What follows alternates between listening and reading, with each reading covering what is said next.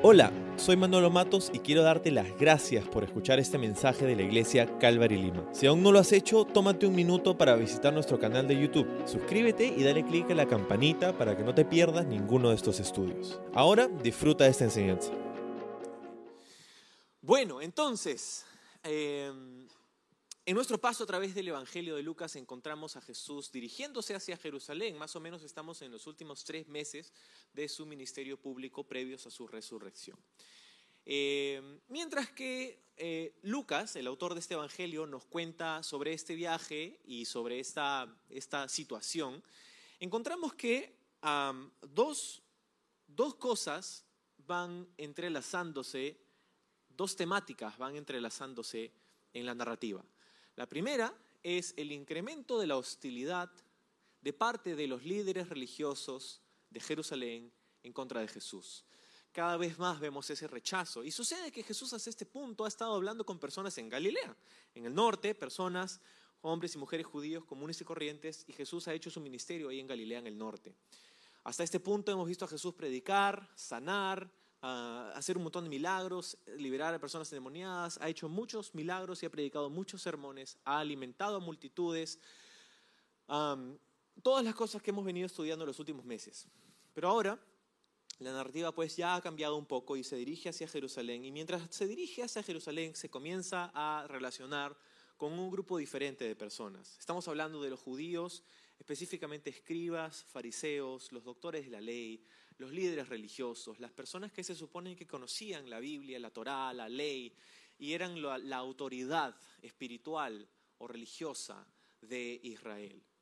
Lo irónico es que estas personas que se supone debían reconocer inmediatamente quién era Jesús y adorarlo y servirlo, eran justamente las personas que más lo rechazaban. Entonces, lo que sucede en este cambio de narrativa es que, como te decía, número uno, la hostilidad de los líderes religiosos hacia Jesús comienza a incrementarse y al mismo tiempo la crítica o análisis de Jesús en contra de esta clase religiosa también se hace más puntiaguda, se hace más incisiva.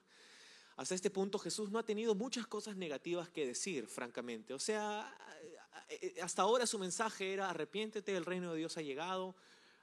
Eh, mucho su mensaje ha sido muy positivo cuando lo examinamos de esa manera, pero, pero ahora que comienza a relacionarse con este nuevo grupo de personas de manera más frecuente, su mensaje comienza a cambiar. Y ahora es un poco más, ¿cómo te puedo decir? Más punzante, más confrontador. ¿sí?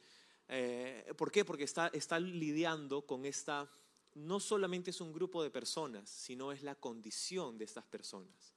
Condición que puede existir en muchos de nosotros. No tienes que ser un escriba y fariseo para experimentar esta dureza del corazón que Jesús critica y condena.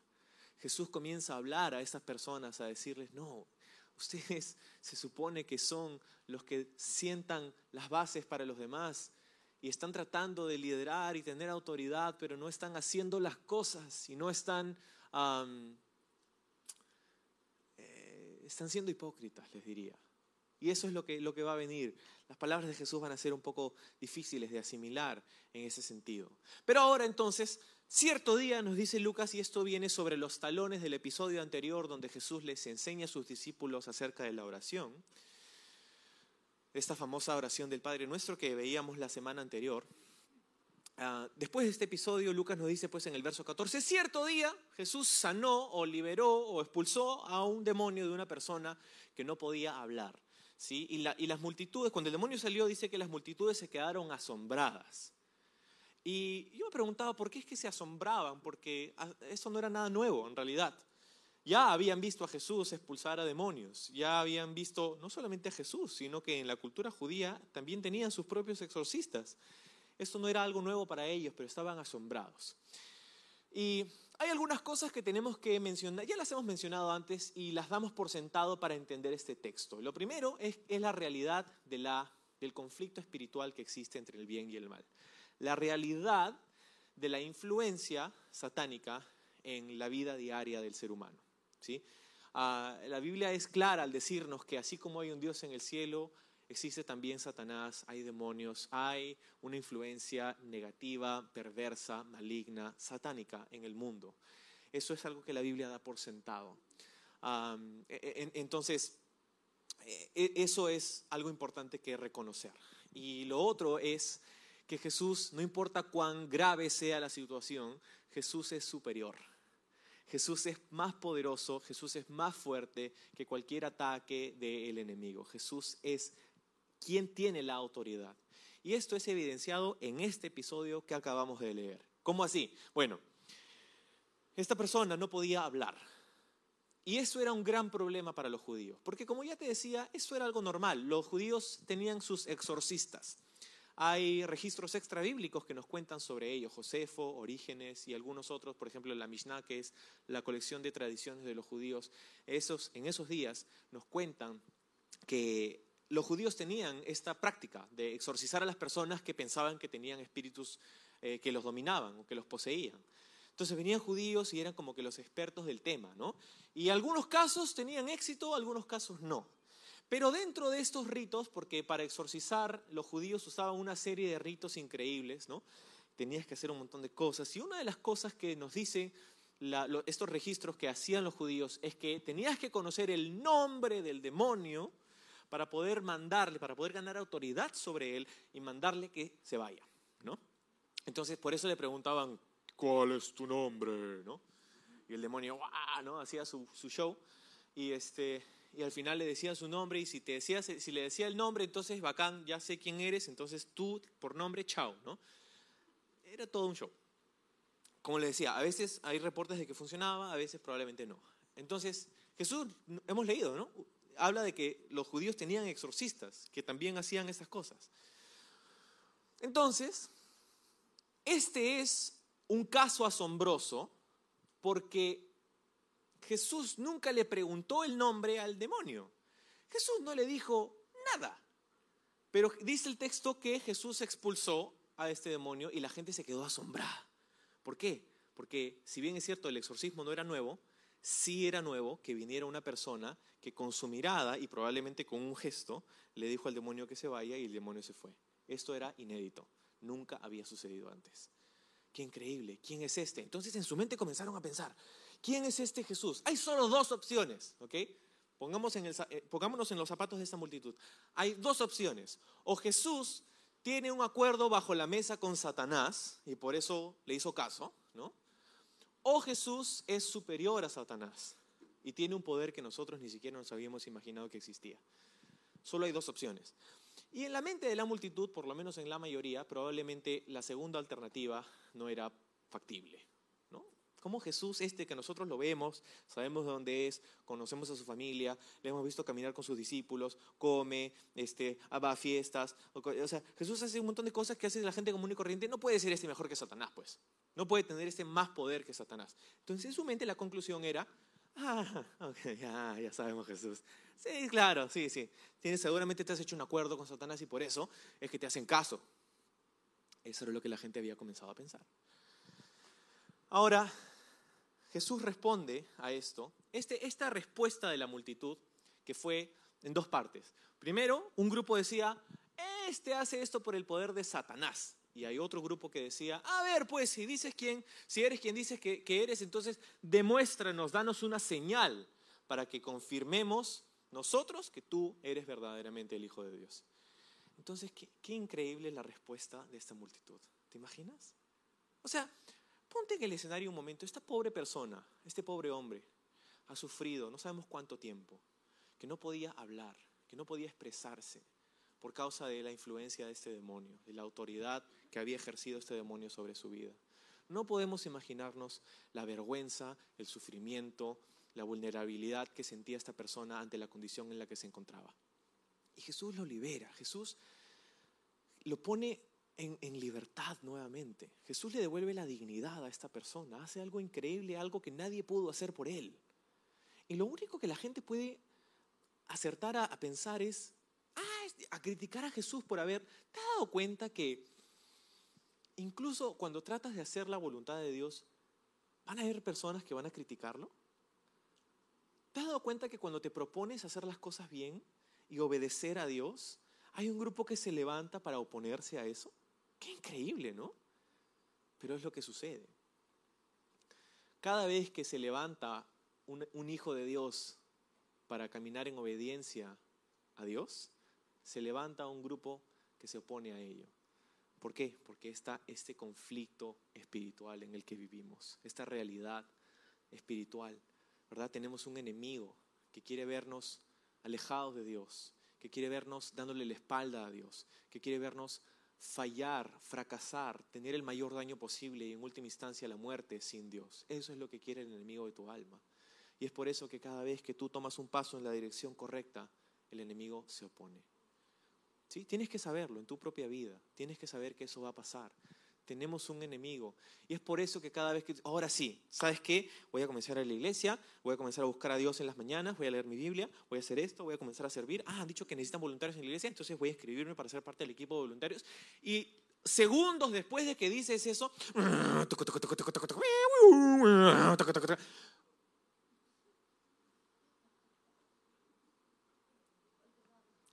Y como ahorita, más o menos, ¿no? el Señor quiere hablarnos y todas las distracciones del mundo porque no quiere que tú prestes atención a lo que Dios quiere hablar de tu corazón, porque sabe que eso va a resultar en la gloria de Dios y en el propósito de Dios realizándose en tu vida. Bueno, tema aparte. Entonces ellos respondieron de esta manera y Jesús entonces eh, responde a su reacción, ¿no? a la reacción de esta multitud.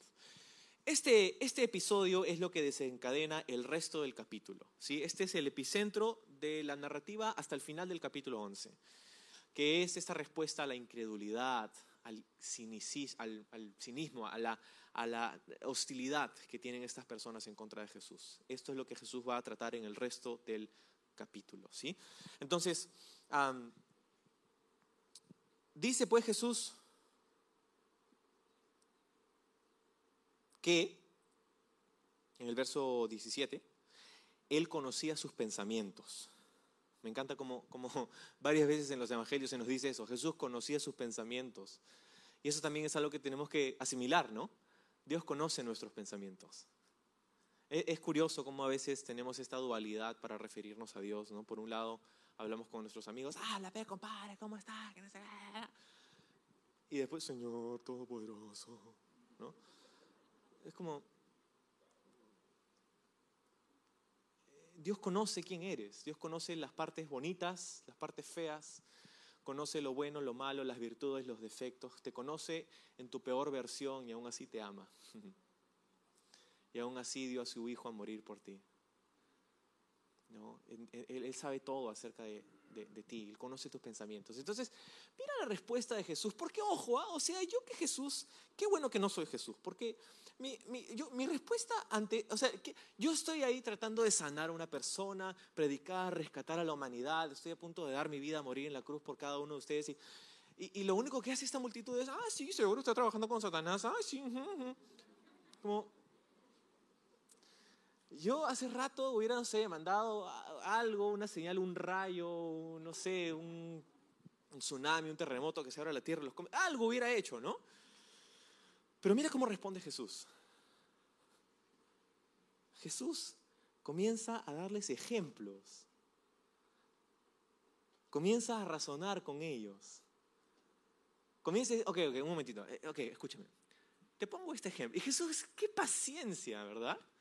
Ok, entonces escuchemos. En el verso 17, todo reino dividido por una guerra civil está condenado al fracaso. Una familia dividida por peleas se desintegrará. Pone dos ejemplos para contrarrestar o comprobar lo equivocados que estaban al, pensar que Jesús estaba trabajando con Satanás. Y, los dos ejemplos son estos. Número uno dice, un reino que tiene guerras civiles va a fracasar. ¿no? ¿Y qué realidad, pues, verdad? Es, es, Imagínate, todo reino que tiene guerras civiles, el próximo paso es el fracaso. ¿no? y, sabes, no estamos muy lejos de eso, no estoy diciendo que se, se avecinan guerras civiles, pero lo que estoy diciendo es que miramos en la cultura y vemos una división, una polarización, una... Eh, eh, socialmente, económicamente, políticamente, hay tanta división en nuestro país y en el mundo entero.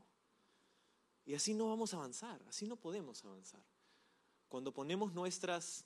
Eh, nuestros, nuestros caprichos ideológicos encima del bienestar de otra persona, esa nación no avanza. ¿Sí? Y esto es lo que estamos experimentando. Es triste, pero eso es lo que estamos experimentando. Y Jesús dice, todo, todo gobierno que tiene este tipo de... no va, va a fracasar. ¿sí? El otro ejemplo es una familia. Y dice, una familia que se divide por peleas, ¿no? Va a terminar separada. La familia. Y me parece muy curioso que Jesús use estas dos imágenes. La de un gobierno y la de una familia. Porque, ¿sabes? Creo que estas son imágenes que Jesús escogió deliberadamente. Y creo que hay una conexión. Hemos escuchado desde muy niños en el colegio, la familia es el núcleo de la sociedad. Y es que verdaderamente lo es. Como sucede en la familia, sucede en el país. Como sucede en el matrimonio, sucede en la iglesia. Como sucede en el matrimonio, sucede en la nación. Hay una conexión entre lo que pasa en el hogar y lo que pasa en el gobierno. No estamos desligados, ¿verdad? Y dice, así como sucede con un país, también sucede con un matrimonio. Y este no es un curso para parejas, pero Jesús está hablando aquí de lo que une a una pareja y lo que une a una nación. Está hablando del concepto de unidad, que la unidad es indispensable para el progreso, la unidad es indispensable para el crecimiento. Pero hablando puntualmente del matrimonio, no es curioso que estamos viviendo en una cultura que te enseña por todas partes la individualidad, el individualismo. Piensa en ti, amate a ti, quiérete a ti, respétate a ti.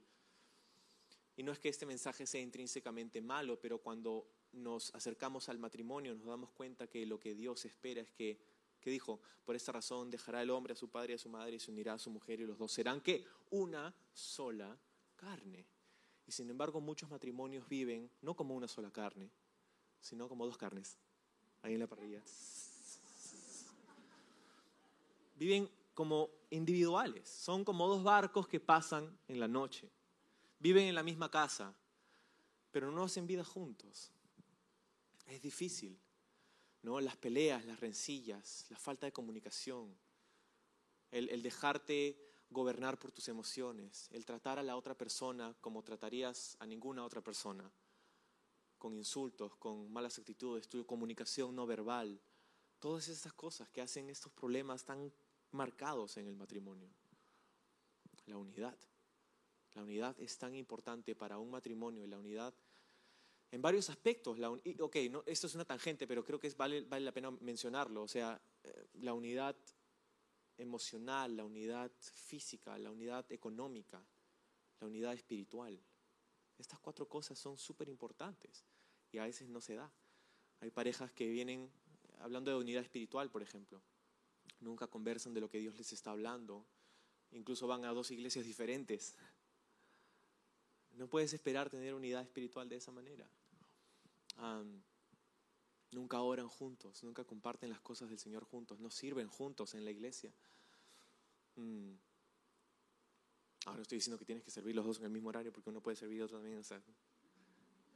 pero eh, unidad económica, ¿no? Hay mucho esta idea de es mi sueldo y yo pago con mi sueldo esto y tú con tu sueldo pagas el otro. ¿Qué? Son uno. No, es que sí, porque yo siempre yo he sostenido la casa porque yo con mi trabajo y yo, yo, yo, yo, yo. No hay yo en el matrimonio. Son, somos nosotros.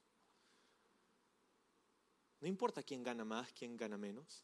Lo que importa es que haya unidad, comunicación, que tengan un acuerdo para cómo van a invertir los recursos que Dios les provee, porque no es tu sueldo. Dios, o sea que Él es el que te dio un cerebro, es el que tú... Eh, no, yo me construí solo. ¿En qué laboratorio? O sea, ¿en dónde? No, no, yo con el sudor de mi frente. ¿Y dónde crees que vino ese sudor? Esos poros que dejaron salir ese sudor, ¿quién los hizo? No, o sea, Dios es el que provee para nuestras necesidades y como matrimonio la idea es que tiene que haber una unidad económica también. ¿No? Una conversación, un acuerdo, cómo vamos a presupuestar, cómo vamos a, esto es lo que el Señor está proveyendo, vamos a, a honrar al Señor con nuestros diezmos y ofrendas, vamos a invertir, vamos a ahorrar, vamos a hacer todas estas cosas juntos. No se trata de yo, mi sueldo, tu sueldo, no se trata de eso. Y eso, amigos, es uno de los top 5 factores por los que las personas se divorcian por la falta de acuerdo en el manejo económico. unidad emocional, espiritual, física. ¿No? Tan importante lo que Jesús está hablando aquí. Pero nuevamente, eso es tema para otro día. Entonces, Jesús dice, una familia dividida por peleas se desintegrará. Qué importante, ¿no? Entonces, eh, acuerde, esos son ejemplos. El ejemplo de la nación, el ejemplo de la familia. ¿Para qué? Para enseñar qué. Dice entonces verso 18. Ustedes dicen que mi poder viene de Satanás, pero si Satanás está dividido y pelea contra sí mismo, ¿cómo puede sobrevivir su reino? Entonces Jesús usa estos ejemplos para hacerles ver el error de su lógica, pues, ¿no? O sea, ¿cómo yo puedo trabajar con Satanás contra Satanás? No puede ser, pues. La única otra alternativa es qué cosa? Que Jesús verdaderamente es quien dice que es. Y Jesús es soberano encima de Satanás. Él tiene más poder que Satanás. Ah, algunas traducciones dicen Belcebú. Y, y Belcebú es un nombre que en esos días popularmente se usaba para, para referirse a Satanás. Belcebú es el nombre de una divinidad, de un dios pagano de, los filisteos y, e, era una mezcla de Baal y Zebub y no sabemos exactamente qué significa. Algunos eruditos dicen que significa el Señor de la casa, otros dicen que significa el Señor de la basura, otros dicen que significa el Señor de las moscas. El Señor de algo es, pero es Satanás, ¿no? Entonces, eh, por eso esa traducción lo dice así, Satanás. Y entonces, para rematar el punto, ¿no? la cereza encima del helado, en el verso 19, dice, pues entonces si mi poder proviene de Satanás, ¿de quién proviene el, el poder de ustedes? Porque ustedes también tienen exorcistas, entonces ¿qué? Y dice, ellos se van a levantar a condenarlos ustedes por lo que acaban de decir. Claro, pues. Qué increíble, ¿no? Me encanta que Jesús responde a sus críticos con lógica. Y esta no es la única forma en cómo Jesús responde a sus críticos. Hay veces donde Jesús simplemente no dice nada. A veces Jesús les trae la pelea a su cancha, ¿verdad? los, pone contra la pared, em, lógicamente. Y, en este caso les expone su error, ¿no? Eh, me encanta eso. Hay dos grupos, como te decía, ¿no? Los críticos, pero también los escépticos. No los Decepticons, los escépticos. Este otro grupo decía, ¿Qué cosa? Ah, danos una señal para confirmar, pues. ¿te imaginas, pues? Danos una señal. En otras palabras, lo que ellos estaban diciendo es que nosotros somos los jueces que vamos a validar que tú verdaderamente eres quien dices que eres. Eso es lo que estaban pidiendo en esencia. Danos una señal. Complácenos a nosotros. Satisface nuestra curiosidad y nuestra inquietud. Y Jesús le dice, espérate un momentito, es que así no funcionan las cosas. ¿Te puedes imaginar? O sea, nosotros diciéndole al creador del universo, a ver, por favor, si eres quien dices que eres, una señal. Pero muchas veces tenemos esta mentalidad. Muchas veces nosotros también le hemos dicho al Señor, Señor, si tú existes, si hay un Dios en el universo, que me saque este problema. Señor, dame una señal. ¿Cuántas veces hemos dicho eso? Yo también. Señor, y, usualmente decimos eso cuando nos metemos, no, nos hemos metido en un problema. Estamos en un problema y, Señor, ahora sí, Señor, voy a poner, te prometo, Señor, que te voy a dar mi vida, te voy a servir, voy a diezmar, ahora sí, Señor, voy a todo, para, pero tienes que sacarme de este problema. Y lo más triste es que Dios nos saca el problema y dos semanas después nos olvidamos de la promesa que hemos hecho. Pero es que la cosa es que Dios no tiene que hacer ninguna señal para nosotros, ¿no? O sea, Dios no tiene que validarse delante de ti o de mí. Él no tiene por qué. Él es el creador de los cielos y la tierra. Él es el que nos hizo. Él es nuestro Señor y Salvador. Él no tiene por qué validarse ni complacer tus caprichos. No tiene por qué hacer eso. Pero a veces le decimos, Señor, dame una señal y así voy a saber que existes o, así, lo peor, así voy a saber que me amas. Imagínate qué manipuladores somos, ¿no? Y Dios puede ver a través de todo eso y dice, no, no, no, así no funciona. Eso no es lo que voy a hacer.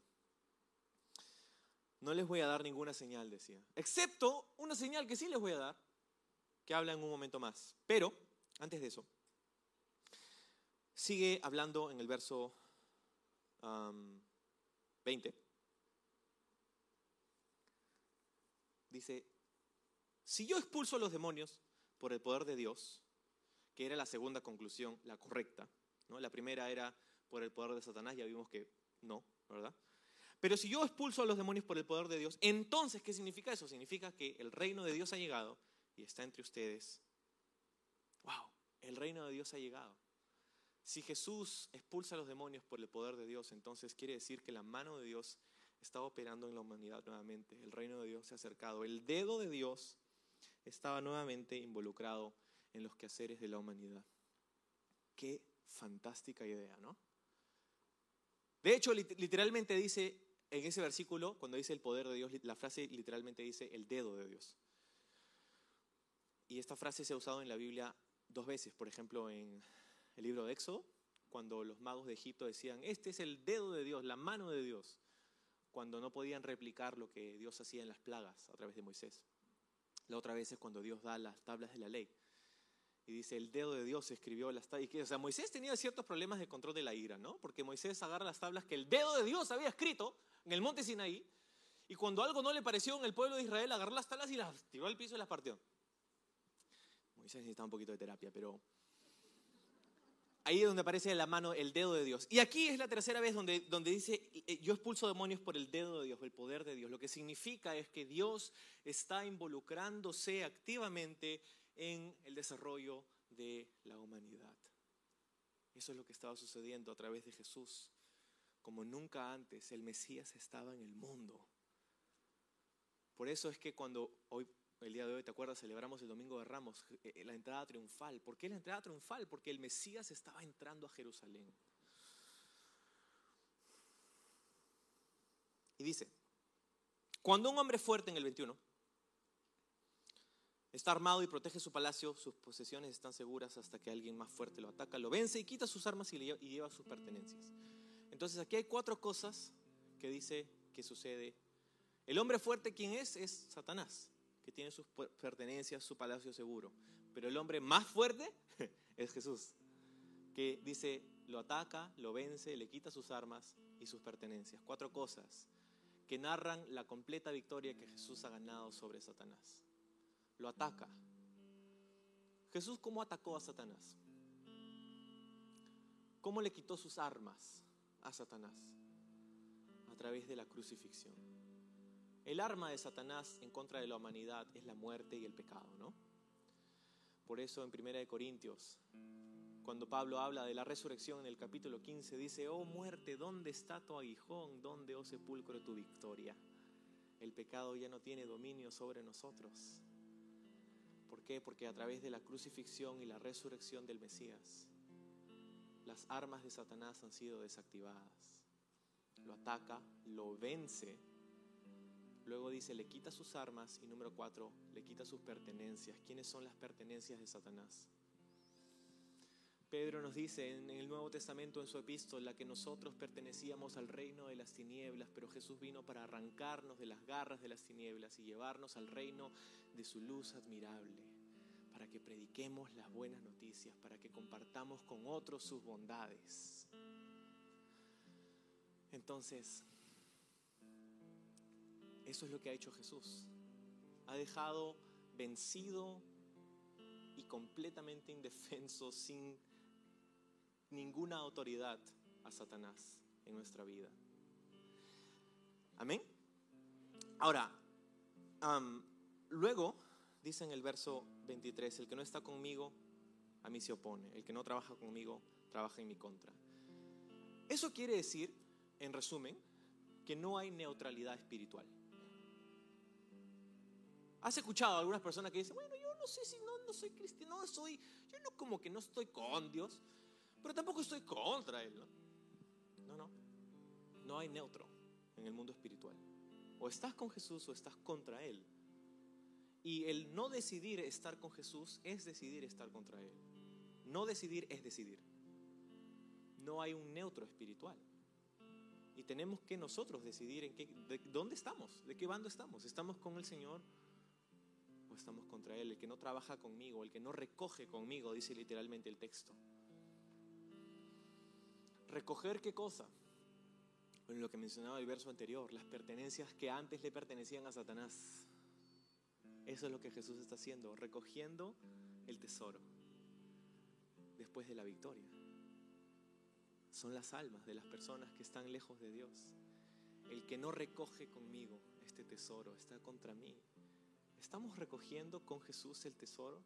¿Estamos invitando a otras personas? ¿Estamos compartiendo con otros? Difícil, ¿no? Porque muchas veces somos tentados a quedarnos con las buenas noticias nosotros mismos y no contárselo a los demás. Dicho sea de paso, el próximo domingo es un buen domingo para invitar a alguien nuevo a la iglesia.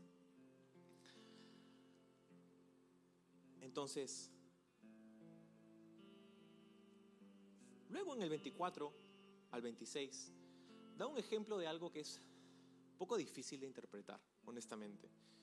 Habla de un ejemplo de un espíritu maligno que sale de una persona y que no encuentra descanso, pero luego regresa a la persona de donde había salido y encuentra su casa, dice, limpia y ordenada, pero trae siete otros amigos peores que él. ¿De qué está hablando Jesús? No sé exactamente, no sé cómo funciona, pero parece que Jesús nos está dando una luz, una ventana hacia el mecanismo de cómo un demonio opera en la vida de una persona. Entonces, es un tema un poco más profundo del que tenemos tiempo para, para pensar ahora, pero, pero en esencia lo que significa es esto, Significa que la reforma personal, la reforma del carácter, el crecimiento personal, la autoayuda, no es suficiente para protegerte en contra de la influencia y los ataques de tu enemigo, del enemigo de tu alma, de Satanás y sus demonios. La reforma del carácter no es suficiente. ¿Qué cosa estoy diciendo? La reforma del carácter, ¿qué cosa es? Bueno, puede ser varias cosas, ¿no? Puede ser ir a un taller, ir a una terapia, conocer psicología, em, ir a un programa de, de rehabilitación de los anónimos alcohólicos, de eh, o sea, un montón de formas de cómo reformar el carácter, ¿no? Poner en orden tu casa, limpiarla. Pero eso no es suficiente. Verás, el Evangelio no se trata de la reforma del ser humano. El Evangelio se trata de reconocer que nuestra condición era muerte. Y lo que Jesús nos ha dado es que nos ha dado nueva vida. Jesús no ha venido para hacer mejor lo que estaba deficiente, Jesús ha venido para darle vida a lo que estaba muerto. Esa es la diferencia. Entonces, lo que está diciendo ahí es que la reforma no es suficiente. Muchas personas van y toman muchas avenidas para crecer y odio tener que usar este ejemplo porque ya lo veo hasta en la sopa, Will Smith. O sea, Will Smith era uno de los actores más queridos y populares del mundo en este momento. Hasta que tuvo que estar en el momento equivocado y escuchar las palabras equivocadas. Y eso reaccionó, hizo, tocó unas fibras que no conocíamos en Will Smith.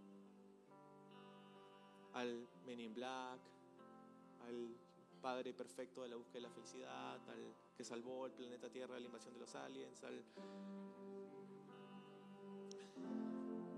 Y ese héroe cultural se puso de pie en un escenario como este y le dio un cachetado a un comediante por hacer una broma contra su esposa. ¿Cómo es que llegó a estar tan fuera de parecía que lo tenía todo bajo control? Es que la reforma no es suficiente. No solamente es suficiente para controlar los, los exabruptos de la naturaleza humana,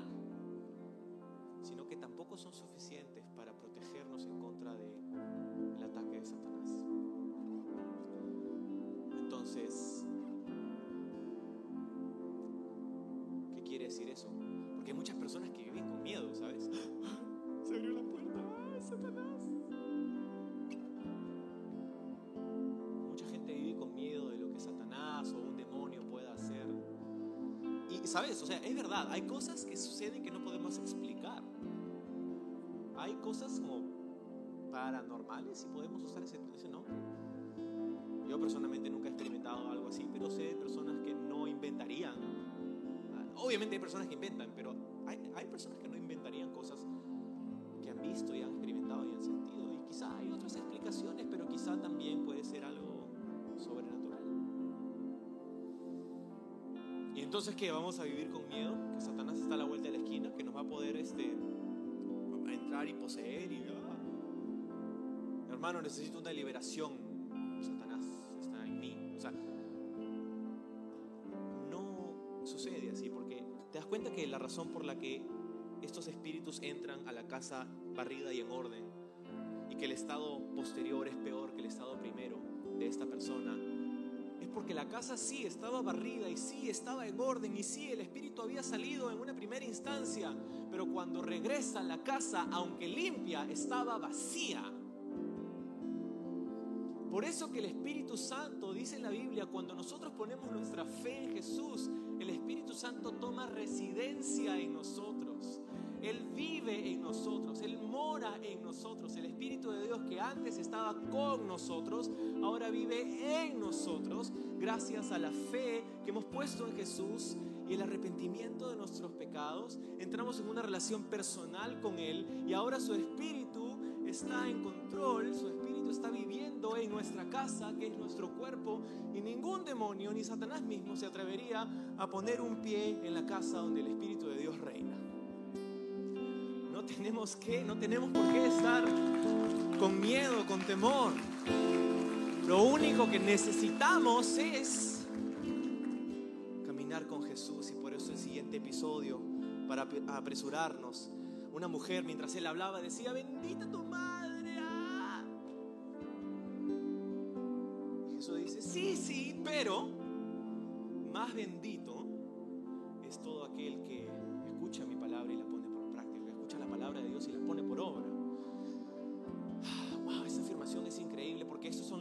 de la adoración a María, ¿no?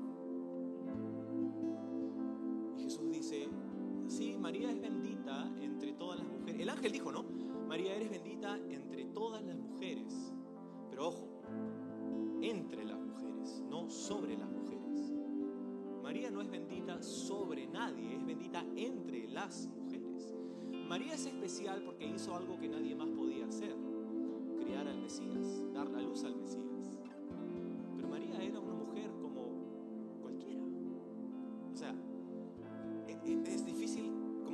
Expresarlo en una cultura que ha sido entrenada para pensar que María es más especial de lo que verdaderamente es, pero en realidad era una mujer como común y corriente. Y el valor de María estuvo en decirle a Dios, Señor, hágase en tu sierva tu voluntad. Yo no sé si María puede vernos desde el cielo, pero creo que ella estaría ah, tremendamente triste y decepcionada de ver que las personas han sido enseñadas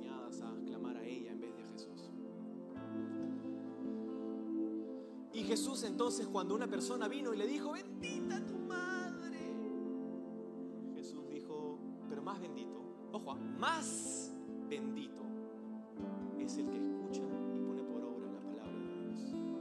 Hay una comparación, más, en otras palabras, tú y yo podemos ser más bendecidos que María si ponemos atención a las palabras de Dios y las ponemos por obra, si practicamos y vivimos en una relación personal lo alucinante que suena eso? Que tú puedes ser más bendecido que María por caminar con Jesús. Wow. Bueno, entonces al final cita otros dos ejemplos.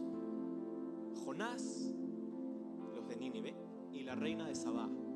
Son dos ejemplos que en esencia nos cuentan lo siguiente. Ambos eran paganos, la reina de Sabá, los de Nínive. Nínive, dicho sea paso, era la capital del imperio de Asiria, el imperio más cruel de la, de la antigüedad. Asiria eran los enemigos que habían arrasado con el imperio, con el reino del norte, con Israel, y estaban a punto de arrasar con el sur también. Y si lo hubieran hecho, no existiría el día de hoy el pueblo de Israel. Los judíos no existirían el día de hoy en el mundo, si es que Asiria hubiera tenido éxito. Y estaban a punto de tener éxito, pero Dios intervino. Entonces, Dios manda a Jonás, un profeta, y le dice, Jonás, quiero que vayas a Nínive, la capital de este imperio de Asiria, y vayas y les prediques porque voy a juzgarlos, pero quiero darles una oportunidad para que se arrepientan. Y Jonás dice, ¿qué? ¿Que se arrepientan? No, Señor, no, gracias. Gracias, o sea, qué honor que me llames, ¿no? Pero no, gracias. Y Jonás se va en la dirección opuesta, se va a Tarsis, que era la dirección opuesta a Nínive. Está en un barco y esta embarcación sube, hay una tormenta y los, la tripulación dice, ora a tu Dios, a cualquiera, que nos ayude. Y Jonás estaba durmiendo y dice, "Mm, sí, pues,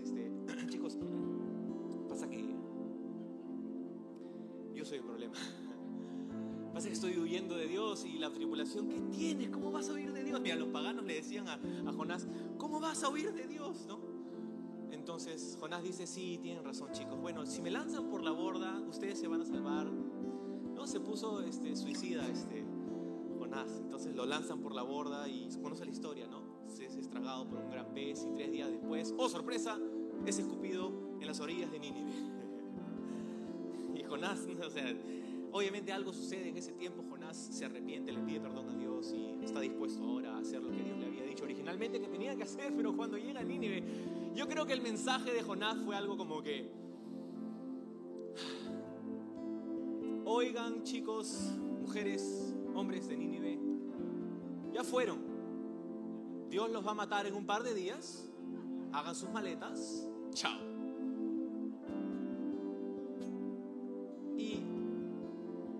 Porque Jonás no quería estar ahí. Imagínate, puedes predicarle a tu archienemigo que ha hecho tanto daño a tu país. Hola, Dios me ha mandado decirte que te quedan un par de días de vivir. Adiós. Pero los de Nínive, ante un mensaje tan frívolo, aunque cierto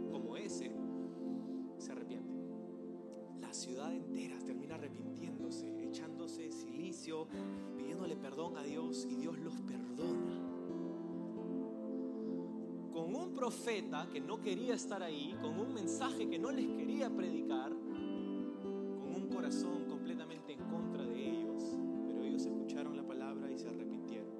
Y aquí están pues unos años después escuchando a Jesús, el Hijo de Dios. Y si ¿tú quién eres? Cuando Jesús los llamaba al arrepentimiento igual que Jonás, los paganos respondieron mejor que la élite religiosa de Jerusalén.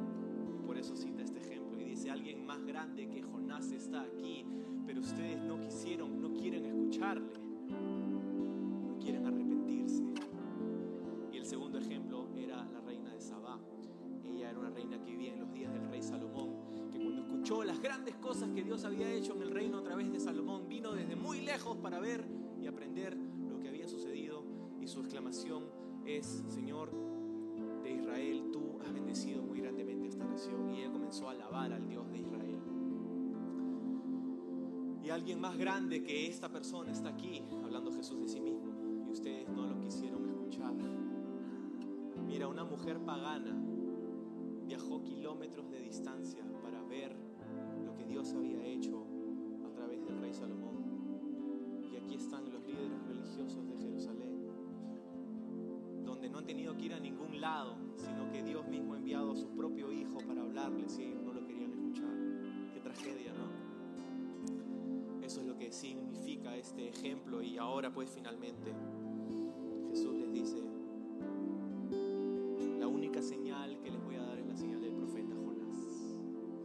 Así como Jonás estuvo tres días y tres noches en el vientre de un pez, así también el Hijo del Hombre, hablando de su muerte y su resurrección. Es, una, es un tipo de, de, de Cristo porque estuvo desaparecido por tres días y tres noches y luego vino y predicó un mensaje que llevó al arrepentimiento a muchos y eso es lo que hizo Jesús.